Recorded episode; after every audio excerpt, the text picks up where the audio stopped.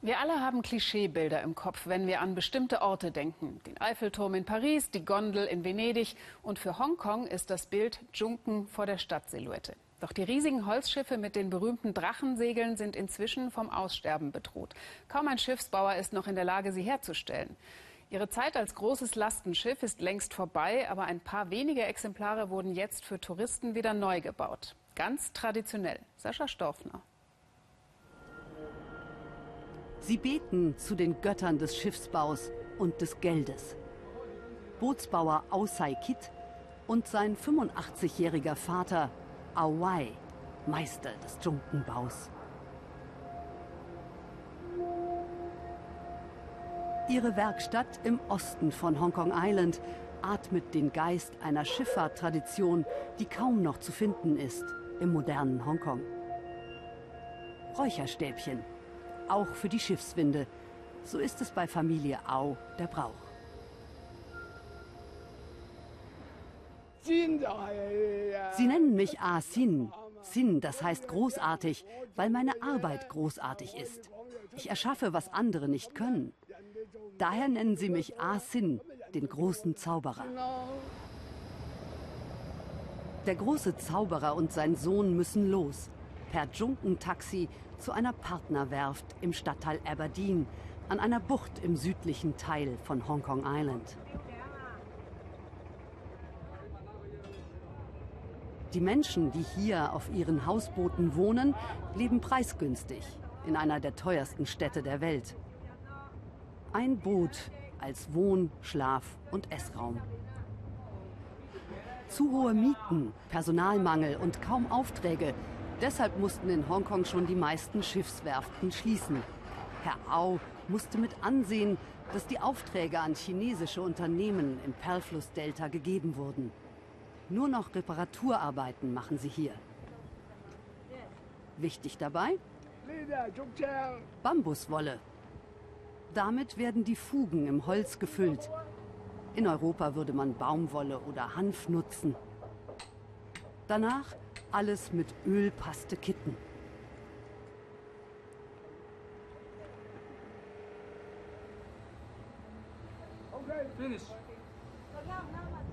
Eine desolate Junke dümpelt vor sich hin.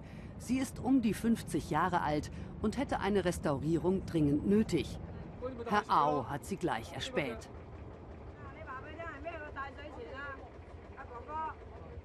Sogar einen schwimmenden Tempel gibt es in der Wasserstadt von Aberdeen. Ein schnelles Gebet für Wohlstand und Glück. So viel Zeit muss sein.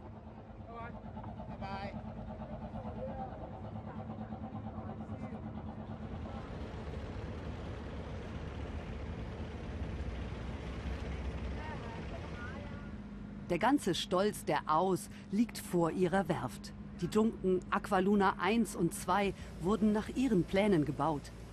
Drinnen in der Werkstatt Holzladungen von früheren Projekten.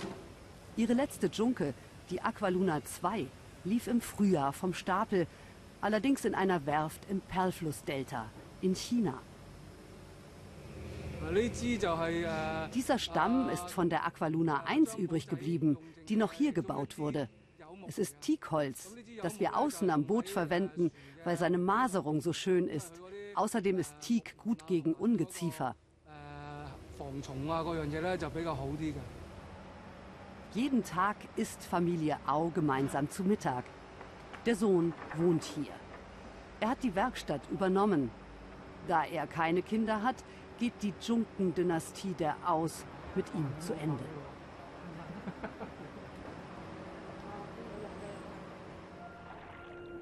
Damals Drachensegel vor den ersten Hochhäusern. Hongkong in den 50ern. Alle bewegen sich auf Holzbooten, selbst wuchtige Restaurants dümpeln vor sich hin. Leichter Wellenschlag und Hongkonger Häppchen, Dim Sum.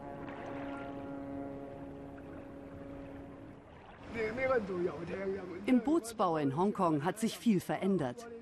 Die, die Fiberglasschiffe bauen, haben reiche Kunden, die mehrere hunderttausend Hongkong-Dollar oder hundert Millionen haben. Einer meiner früheren Angestellten ist in den Fiberglasschiffbau gewechselt. Die Investoren bezahlen da umgerechnet 220.000 Euro für ein Schiff. Ein wenig von der alten Aura versuchen sie in Hongkong herüber zu retten, mit schwimmenden Restaurants und Ausflugsfahrten für Touristen. Die Drachensegel sind nur noch Dekoration mit dem Logo der Schiffsgesellschaft. Das Boot, die Aqualuna 2, fährt mit Motor. Die ersten Motoren in den Junken gibt es seit den 1960ern. Davor gab es keinen Motor fürs Rangieren und zum Segeln. Alles war nur vom Wind abhängig. Für mich sind die Junkenfahrten im Victoria Harbour eine gute Attraktion. Es ist gut für den Tourismus hier. Ohne Junken hätte Hongkong seinen Charakter verloren. Das wäre schade. Die Aqualuna 2 ist made in China. Die Aus sind immer wieder zu der Werft im Perlflussdelta gefahren, wo sie in Handarbeit entstand, haben versucht, alles zu überwachen, damit die jüngste Junke ein Star im Victoria Harbour in Hongkong wird. Sie sehen sie als Krönung ihrer Arbeit. Vor der nächtlichen Skyline verhilft sie der Stadt zu dem Image, was viele noch lange in Hongkong sehen möchten. Eine weltoffene, glitzernde Stadt am Wasser.